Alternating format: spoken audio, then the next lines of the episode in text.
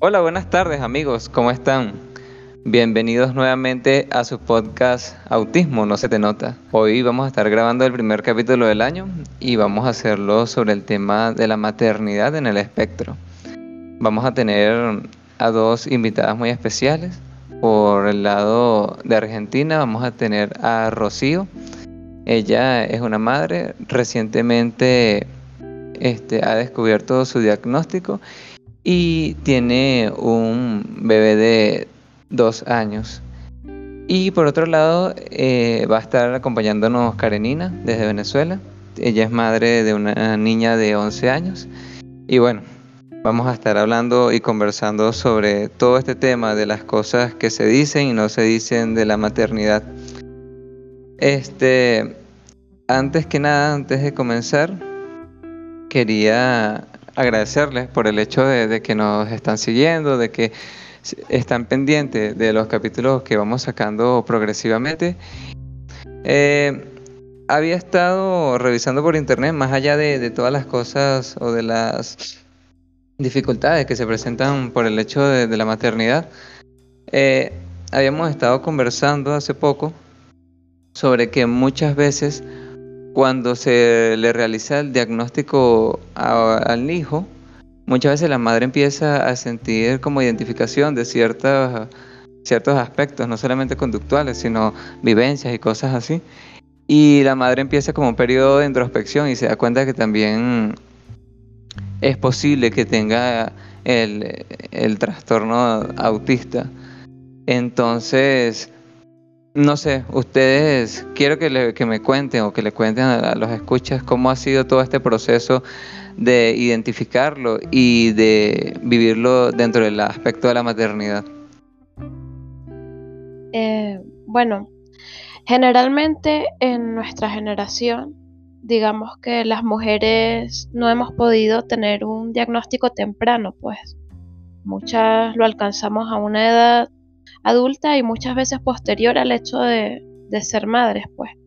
En mi caso fue así, no, no llegué al diagnóstico como consecuencia del diagnóstico de mi hija, este vino todo lo contrario, pues.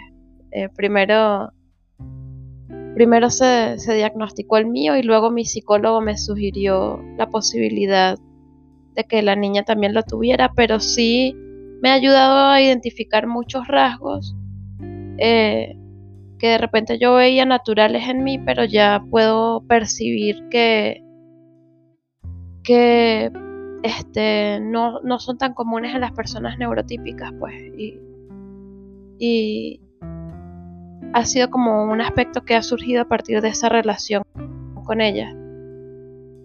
Bueno, eh, teniendo en cuenta la consigna, hola a todos, ¿cómo están? Eh, teniendo en cuenta lo que, lo que veníamos charlando, en mi caso, mi nene por ahora es neurotípico, eh, pero yo llegué a mi diagnóstico gracias a que cuando lo tuve me di cuenta de que no, de que había cosas, tal como, como dicen ustedes, que no, que no eran como dentro de todo eh, relacionables a la maternidad normal, pero realmente es muy complicado, eh, al menos particularmente en Argentina, y, donde vivo, eh, llegar a un diagnóstico eh, siendo adulto.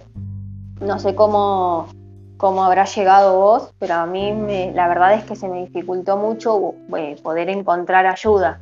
Incluso la psicóloga que tenía en ese momento como que no, no, no colaboraba muchísimo en lo que me pasaba y cada vez era como mucho más intenso, pero a veces pienso que no sé si tendrá que ver con una cuestión de, género, esto del diagnóstico, porque leí, no sé si está bien esto, leí que por cada cuatro varones se diagnostica una mujer. No sé si es cierto eso. Bueno, eh, la cuestión también es que digamos que los test están diseñados en función del género masculino. Entonces, eh, es más es más probable que se diagnostique a temprana edad al, hombre que a la mujer. Y muchas veces nosotras como que nos escondemos en, otros diagnósticos. Pues en mi caso, digamos que tuve un tránsito largo a través de, de comorbilidades que, que fue hasta mis 28 años que se, que se detectó que era el autismo como tal lo que, lo que era el centro de todo, pues. Y una vez que detectan el, el autismo en ustedes, ya ambas tenían sus hijos, ¿no? Por lo que entiendo. ¿Cómo hacen frente a todas, por ejemplo, las cosas que uno dice que son sencillas o, por defecto, que si, por ejemplo, cosas muy comunes como las tareas domésticas, ¿cómo? Porque se viven, no sé si, em, por lo que tengo entendido, luego que recibes el diagnóstico viene una etapa de duelo, de comprender de que, bueno, soy así por eso percibo estas cosas y, bueno, a partir de ahora va a ser así, pues, como que ya no hay regreso atrás y de aceptación. Entonces, una vez que yo estoy viviendo este duelo, ¿cómo, cómo uno esto? ¿Cómo lidio también con el hecho de, tener que atender a una criatura que depende totalmente de mí? Sí, fíjate, eh, el diagnóstico te puede ayudar dándote muchas herramientas, ¿no?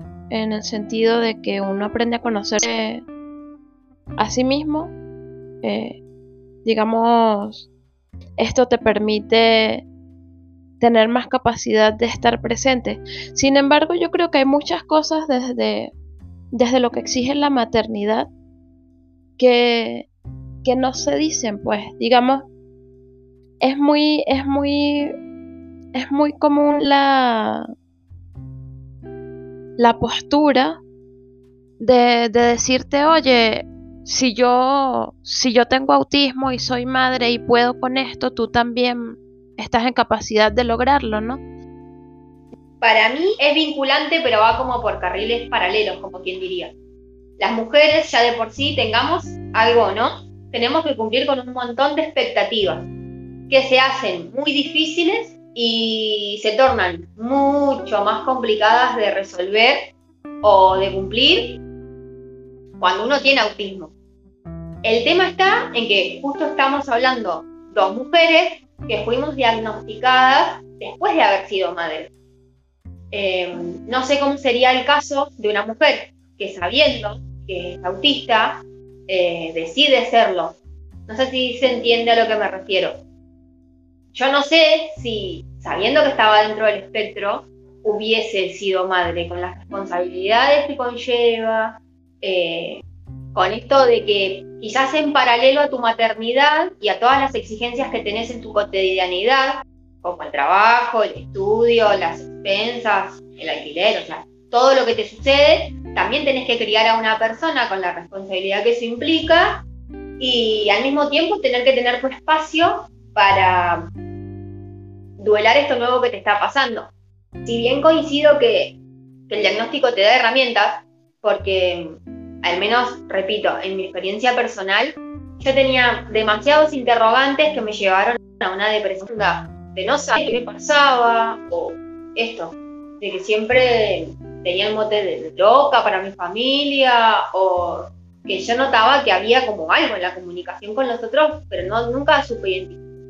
Cuando apareció mi diagnóstico, lo que me brindó fue respuesta y me permitió eh, sentirme, conocerme, descubrirme, escucharme.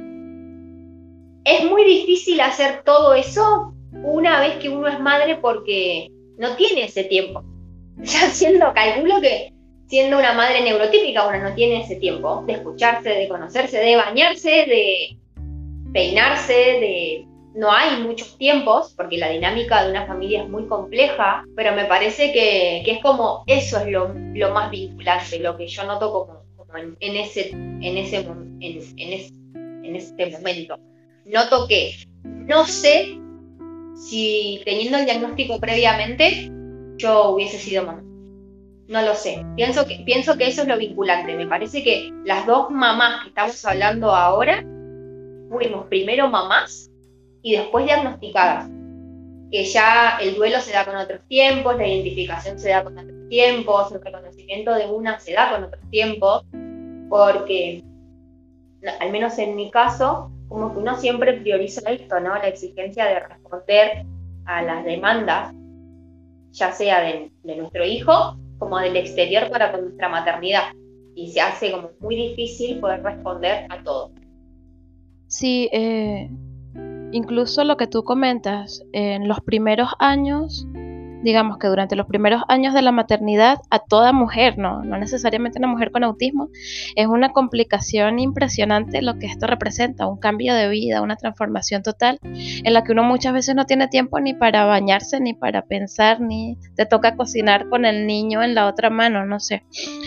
Pero si bien esto es algo que con el tiempo uno va adquiriendo más tiempo, no deja de ser desgastante el hecho de que, de que tú después de ser madre ya no vas a tener esa libertad de, digamos, dedicarte plenamente a tu duelo, dedicarte plenamente a tus procesos que están relacionados a, toda esta cuestión del autismo.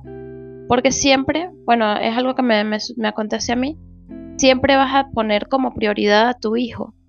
O sea, en mi caso yo puedo estar atravesando un meltdown y dentro de mí, aunque me cueste muchísimo, estoy haciendo un esfuerzo enorme para, para sobrellevarlo, para estar bien, estar bien, para no afectar a mi hija. O he pasado por procesos muy fuertes durante la maternidad que yo creo que no es algo tan común en, un neurotípico. Eh, por ejemplo, he pasado por procesos de depresión profunda, severa, con, con crisis eh, de cuestiones suicidas, he pasado por brotes psicóticos y dentro de todo eso es algo muy difícil siempre tener en mente que tienes una persona que está allí, que, es que tú eres responsable de ese ser, ¿no? más allá de que ya, por ejemplo, digamos, tiene 13 años, no depende al 100% de mí como, como, como sería en tu caso, porque si yo no me puedo levantar a cocinar, ya ella está en capacidad de prepararse algo, comprarse algo. Digamos que ya ella tiene más autonomía, pero sin embargo, uno siempre va a sentir como, como que a nivel emocional no quieres afectar a tu hijo, a nivel mental. Eh, yo eh, aparte del diagnóstico de, autismo, tengo la comorbilidad de tener un trastorno de personalidad límite. Y esto fue algo que mis psicólogos me dicen que se gestó en mi, en mi adolescencia. Y yo siempre, este, digamos que estoy criando a mi hija con el miedo de, de no no producir en ella algo similar, ¿sabes? Como que por mis crisis, por todas estas cosas que no puedo controlar, que, que son cosas que como que me superan a mí, ¿cómo hacer para lidiar con todo esto sin, sin alterarla a ella? Sí, eso es como que lo, lo, crucial, ¿viste? Yo noto, noto eso. Em, cuando me diagnosticaron a mí, dije, bueno, sí, tenés autismo, se sigue, tenés que ir a hacer mandados y fijarte que va a comer el nene porque tu cotidianidad es siempre la misma y la demanda va a seguir. Pero coincido en esto que decís vos, como que todo se transformó en pausar y fijarte qué le vas a decir o fijarme cómo se lo voy a decir, em, porque inmediatamente me cuestiono qué va a pasar con eso que hago o con eso que digo en un futuro con él. Esto de, bueno, si yo no quiero salir a la plaza y no salgo, va a llegar un momento en el que se dé cuenta que yo estoy evitando salir. O esto, transitar depresiones muy profundas y no encontrarle salida, pero levantarte todos los días y bueno, vamos a, vamos a armar bloquecitos, vamos a, vamos a armar eh, tus juguetes y vamos a jugar. Y es muy difícil, pero se hace. Sí, sí noto eso, como que le pongo particular atención a, a lo que le voy a decir, reflejado también quizás desde donde lo pienso, con cómo me criaron a mí. No sé si vos por ahí coincidís en eso, pero la, nuestra generación, al menos acá, como que, o al menos en mi caso, para no generalizar tanto tampoco, eh, había como otra forma de criar en la que la violencia se legitimaba un poco más, no física, sino verbal, desde el respeto, desde la forma, esto de, bueno, soy tu padre o soy tu madre y porque yo lo digo. Y hoy pienso desde donde quizás puedo, con mis herramientas y con, y con mi autismo que también me acompaña, criar de otra forma para formarlo a, mi nene de, una manera como más amena consigo mismo, menos hostil, que es lo que quizás me pasa a mí. Yo noto esa hostilidad constante conmigo misma, no sé si tiene que ver con el, autismo o no, pero esto de que uno siempre está insatisfecho con uno mismo, quizás no quiero que, él tenga esa, esa sensación consigo mismo a medida vaya creciendo. Y, siempre es interpelarte sobre cómo podés criar mejor. O sea, es criar y pensar cómo podés criar mejor. Como un trabajo mental eh, de analizar todo, todo el tiempo. Sí, eh, yo creo que dentro de todo esto eh, es importante siempre reflexionar con respecto a cuáles son las expectativas que nosotros tenemos para con nosotros mismas.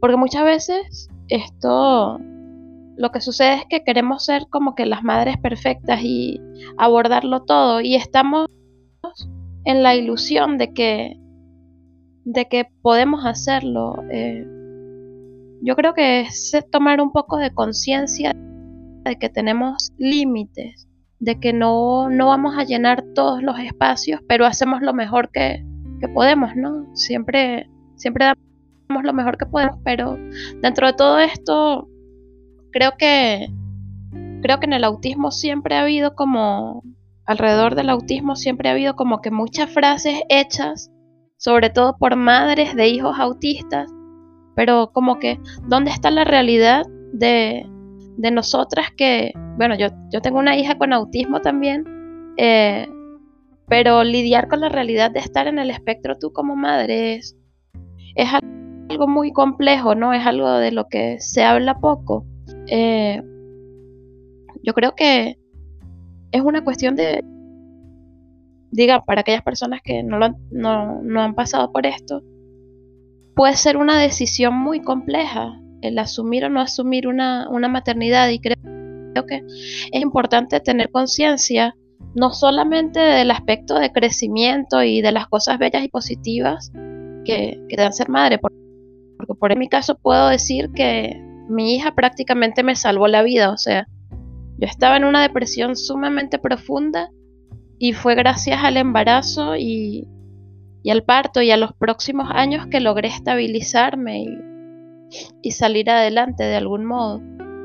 Eh, a diferencia de lo que muchas veces ocurre, que es que a las mujeres autistas como que tienen mayor tendencia a, a desarrollar esta depresión preparto y posparto. Bueno, en mi caso fue todo lo contrario, fue, fue como un momento de felicidad muy grande que, que me logró sacar de, de, esa oscuridad en la que estaba. Pero sin embargo creo que es importante tener en consideración todos los factores que están allí de los que nadie habla, o sea, todo lo que tiene que ver con el desgaste emocional y físico, con el esfuerzo sensorial, porque muchas veces tú estás colapsado y está allí tu hijo llorando, en, el caso de cuando eran pequeños, o, o, ya más grande hablándote todo el día acerca de Pokémon y cosas, cuando tú estás en medio de un colapso y tienes que como respirar y hacer el esfuerzo por escucharlo, por estar allí, ¿sabes? Como por no tratarlos mal. Esto, no sé, hay tantas cosas que, que, debemos tener en consideración, el, hecho de estar en capacidad o no de tener, por ejemplo, un empleo que te permita eh, mantener a tu hijo, darle la seguridad que requiere, porque en mi caso, debido al autismo, eh, he tenido muchas dificultades a nivel laboral, entonces, de no ser porque he contado con el apoyo de mi pareja, no habría podido digamos, atender a mi hija de la misma manera en la que lo he hecho. Entonces, considerar a la hora de tomar una decisión tan compleja. Pienso en, esto que, vos decías, que que si bien los estudios, calculo que habrá estudios, que dicen que frente al autismo hay mayor índice de, depresión pre y postparto, yo calculo que quizás tiene que ver con, eh, volvamos a mi, caso personal, a que cuando está embarazada como que sobreanaliza todo y piensa todo un poco más y los miedos se hacen como muy profundos. Em, pero yo recuerdo que, cuando nació mi hijo, yo me di cuenta realmente que esa era la primera vez en mi vida ser plenamente feliz. Cuando lo tuve me di cuenta de eso y dije, bueno, pero ¿por qué nunca me sentí así hasta este momento? ¿Qué pasó? ¿Qué es lo que no me gusta? ¿Qué es lo que soporto. Y me di cuenta de eso, que mi vida se trataba de soportar, de soportar a las personas, de soportar la rutina, de soportar la vida misma. Y ahora noto que después del diagnóstico, también a veces se trata de soportar, de soportar cuando habla mucho, de soportar cuando corretea, de soportar cuando sus tiempos no son los míos. Y, y vuelvo a esto, que hoy quizás tengo otras herramientas. Esto que vos decís, puedo delegar en mi pareja, le digo, bueno, mira, llévatelo, pasear un rato, llévalo a comprar, a hacer las compras. Eh, aprendí a reconocer herramientas, pero, pero es muy difícil, es bastante difícil maternar. Y esto, con el, con el pensamiento constante de, ¿lo estoy haciendo bien? ¿Lo suficientemente bien? Porque no solo son las expectativas que tenemos nosotras, sino las que tiene el resto sobre la maternidad. Por esto, de, que, eh, bueno, volvamos, en caso, eh, me pasa que cuando digo, bueno, sí, eh, tengo, tengo autismo, no.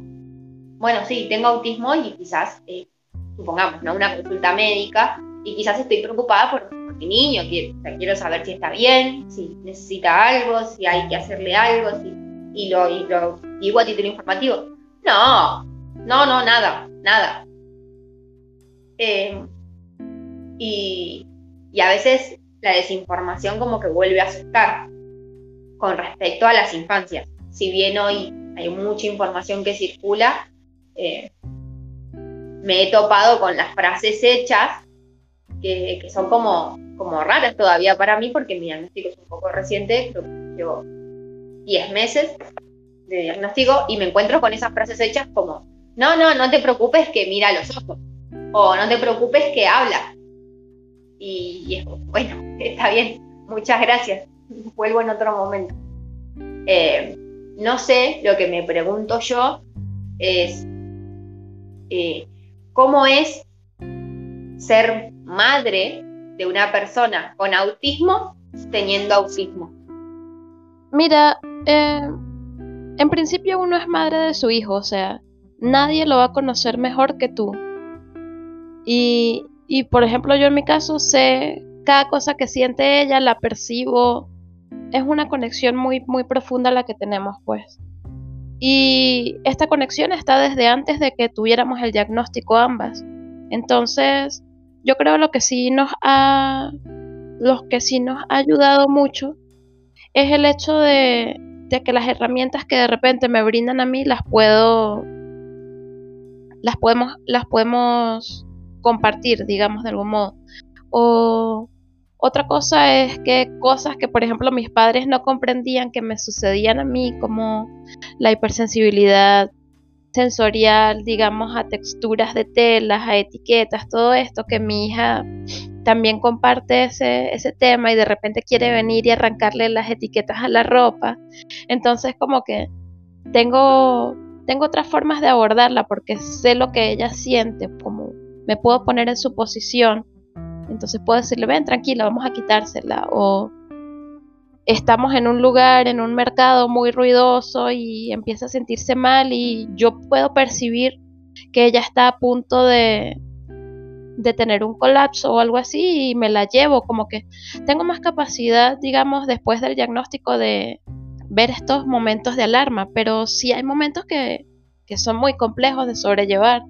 Por ejemplo, hay momentos en los que las dos nos sentimos mal y no tengo cómo reaccionar, o sea, hay momentos en los que las dos estamos llorando horrible en medio de un, de un colapso porque hay mucha gente, hay mucho ruido, hay muchas cuestiones, digamos, fuera de la rutina y nos colapsan a ambas. Entonces, en, en mi caso, tenemos la fortuna de que, de que mi pareja como que es el ancla, es como es el centro. Cuando yo no puedo dar más de mí, él está allí para sostenerla, pues. Pero sí es una complejidad muy grande el hecho de tener un hijo autista, siendo tú también una persona dentro del espectro. Ahora, no sabría decirte, bueno, qué pasa en caso de, de autismos más severos. Esto es algo que yo he estado reflexionando mucho desde hace tiempo, porque hay madres que con sus hijos ya de veintitantos años, treinta años, no sé, todavía tienen que hacerse cargo de muchas funciones vitales, de alimentarlos, de repente llevarlos a las cosas que ellos necesiten, vestirlos, esto.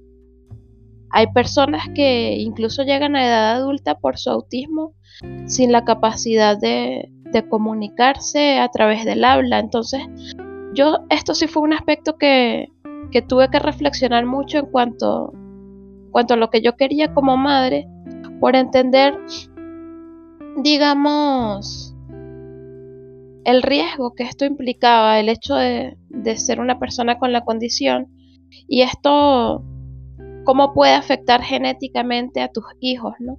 Entonces, saber que hay un riesgo de que tu hijo también vaya a nacer con autismo y saber que no no necesariamente va a ser, digamos, un autismo de lo que se solía llamar de alto funcionamiento, ¿no? Que, tu hijo va a estar en capacidad de, de, tener esa autonomía, sino que pudiera llegar a ser incluso un autismo más severo, es algo que por lo menos en mi caso, ya siendo madre, me ha llevado a tomar la decisión de, de no tener más hijos, pues, porque yo no estoy en capacidad de lidiar con el hecho de ser responsable de una vida en, un, en una escala determinada, digamos, indeterminada de tiempo. Es algo que exige muchísimo. Sí, eso es como, como algo que me, preguntaba siempre en función de, cuando me diagnosticaron a mí, bueno, ¿qué pasa con, Dante? Fue la primera interrogante que me dio. Bueno, ¿qué pasa con Dante? Y noté eso, que que si bien hay cosas que, me preocupan o me, ocupan, eh, solté un poco la idea pensando en esto. Bueno, no es madre de su hijo. Pero, ¿qué pasa si volviese a ser madre, que era mi deseo previo a, ser diagnosticada, y, qué, pasaba? ¿Qué, hay de cierto ese factor genético? Y la verdad es que todavía es algo sin resolver porque es como en contra de mi, de mi deseo. Mi deseo es otro, pero la verdad es como, como hablábamos previamente, hay una responsabilidad en maternar, en paternar, que es muy grande. Centro neurológico en el que me entiendo, a veces lo, veo, niños que, que, no, que no responden, no logran responder a cocinas simples, o, que les cuesta un poco más y, pienso en esos padres cansados, con, mucha voluntad, pero, pero cansados. Y esto con, con, con, una cotidianidad, con un mundo que mucho no, no ayuda porque es todo como muy, muy preconceptuado. Todo alrededor del autismo son preconceptos.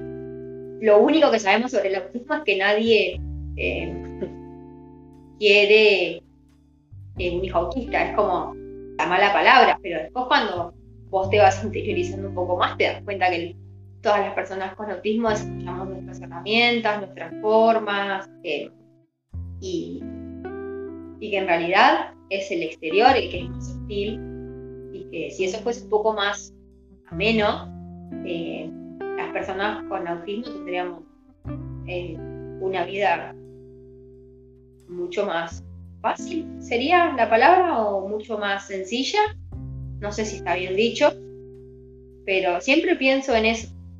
Digo, bueno, ¿cuánto de esos niños que veo, o de esos adultos que veo, que colapsan, que tienen meltdowns, o que no soportan, o como yo que no soporto estar en un supermercado para una chica alta, digo, ¿y si bajaran un poco la música? O si no hubiese tantas luces, o si hablaran un poco más bajo, no sé, quizás me es una idea mía, pero suelo como pensarlo así. Digo, ¿cuánto de esa respuesta es generada por el exterior? Y más en los niños. Me han parecido dos cosas muy importantes. Uno sobre el tema de las expectativas de ser madre, una expectativa personal y una expectativa, vamos a decir, colectiva, social y general también, sobre, digamos, el arquetipo de la maternidad. Y otro, lo que han estado hablando es de cómo a través de ustedes, inclusive, enseñar a, las nuevas generaciones, a sus hijos en estos casos, eh, como otra sensibilidad eh, para abordar muchísimos otros temas que para ustedes han sido complicados. Y cómo, vamos a decir, plantearlos, decirlo, como tú decías, ¿qué pasa si le decimos a alguien baja el volumen de la música que está muy alto? O sea, poder estas cosas que percibimos y que nos afectan, poderlas expresar, no simplemente como aguantarlas, aguantarlas y haciendo masking como siempre se acostumbra a hacer, ¿sabes? Eh, yo no sé, me, imagino que la generación que, que viene obviamente van a tener otros códigos y quizás no se les haga tan difícil. Por ejemplo, este bueno, no lo sé, eh, habrá que verlo. Pero quizás dando estas herramientas, lo que pasa es que ustedes han, les ha tocado vivir, eh, digamos, en un momento donde el autismo prácticamente se están diagnosticando ciertas cosas, se está viendo como un espectro, no hay herramientas completas ni definitivas para cada persona porque eh, es muy nuevo todo. Y aún así ustedes han logrado avanzar, han logrado pasar por sus momentos, por sus baches, todo eso. Y como dice Rocío, ha logrado cada una obtener sus herramientas. No las mismas herramientas van a ser precisamente las más ideales para cada una. Habrá unas que una cosa le funciona y otras que no. Me imagino que de eso va la maternidad o cada una tiene una forma de crianza particular pero poder y a, ver, tener este, este valor de poder decir, me refiero a valor a no de coraje, de, esta cuestión de, soy valeroso, sino este mm, como sí, valor social de me refiero a así como el amor, pues valor de poderle decir a tu hijo, mira, tú puedes decir cómo te sientes, puedes expresarlo, puedes comunicarte todo esto me parece que va a lograr que las personas o que estos niños puedan crecer y, digamos, cambiar un poco la, manera de cómo se percibe todo este tema del autismo. Me dices tú, Karenina o Rocío, si quisieran ir cerrando, si quisieran dar algún alguna información adicional o hablar algún tema adicional. Bueno, yo sí quisiera hacer énfasis en algo. Eh, la maternidad es un proceso muy, muy bello. O sea, si bien durante el episodio prácticamente siento que lo que hice fue como descargarme de todas las cosas que no había podido decir porque es algo complejo, muchas veces no tenemos con quién decir como que estoy cansada, estoy saturada, esto me sobrepasa. Pero pero te da muchos momentos de satisfacción, muchos momentos hermosos y, realmente es eso. En mi caso, como madre, me siento, me siento muy feliz con, con, con mi hija, me siento que he dado lo mejor de mí. No he sido la mejor, no soy perfecta, pero siento que tenemos una relación muy bella. y, y que va creciendo con el tiempo. Y tanto verla a ella desarrollarse, desarrollar su personalidad, sus gustos, sus manías, todas sus cosas, me ha permitido también como que mejorar yo misma como persona, eh, llegar a, a tener más compasión sobre mí misma, como entender que esas cosas por las que yo me juzgaba antes, que yo sentía que yo estaba mal, oye, son algo natural porque así somos. Es como tener más sensibilidad, más tacto con, ciertas cosas y, y, y aceptar que no es que no es que seamos malas personas, no es que estemos erradas por el hecho de tener autismo, sino que dentro de todo este espacio que es el mundo tenemos un lugar, tenemos un espacio que lo vamos gestando nosotras con nuestro propio vínculo, pues como nosotras vamos aprendiendo lo que es, positivo, lo que nos hace daño, aprendemos a reconocer nuestras alertas. Y, creo que dentro de todo eso, algo bonito de, de ser una madre autista con una hija autista es que entre las dos nos creamos como una especie de, de refugio, pues, de, de espacio seguro dentro, dentro de todo lo que, el ruido que pueda haber en el mundo. Sí, ¿hay algo que quieras decir antes de finalizar? ¿Algo que quieras compartir? Justo estaba pensando más o menos en la misma línea que Carolina como muy movilizante escuchar que otro piensa lo mismo que estás pensando vos, en más o menos el mismo momento. Em, pero, pero sí, la verdad es que coincide, en esa aclaración. Si bien es difícil eh, maternar y, y criar, eh, es una aventura hermosa.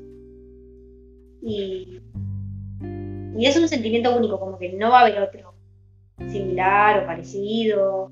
O creo que uno, una, ve el mundo con otros ojos una vez que está criando a, un infancia. Por cualquier, por cualquier cosa, porque tuvo que gestar o porque adoptó o porque por cualquier cosa, pero cuando uno puede ver el mundo con la empatía de estar criando a un niño, porque es, cambia la forma de ver el mundo completamente. Eh, desarrollas otra paciencia, otra escucha. Eh, bueno, y en mi caso particularmente es lo más divertido que, me, que me ha tocado hacer en la vida. Es, muy divertido criar a un niño. tiene dos y toda la espontaneidad que posee es, es hermosa. Y cada logro que tienen, calculo que Carolina se debe sentir igual con su hija, es como, como una conquista de territorio. Eh, es, cada logro que tienen es, es divino, es muy bonito y uno lo celebra como algo propio. Así que nada, eso, sí, más o menos en la misma línea que esa Karenina. Es, es muy bonito. Difícil, pero bonito. Bueno, y con estas palabras de Rocío, nos despedimos. Espero que les guste el episodio.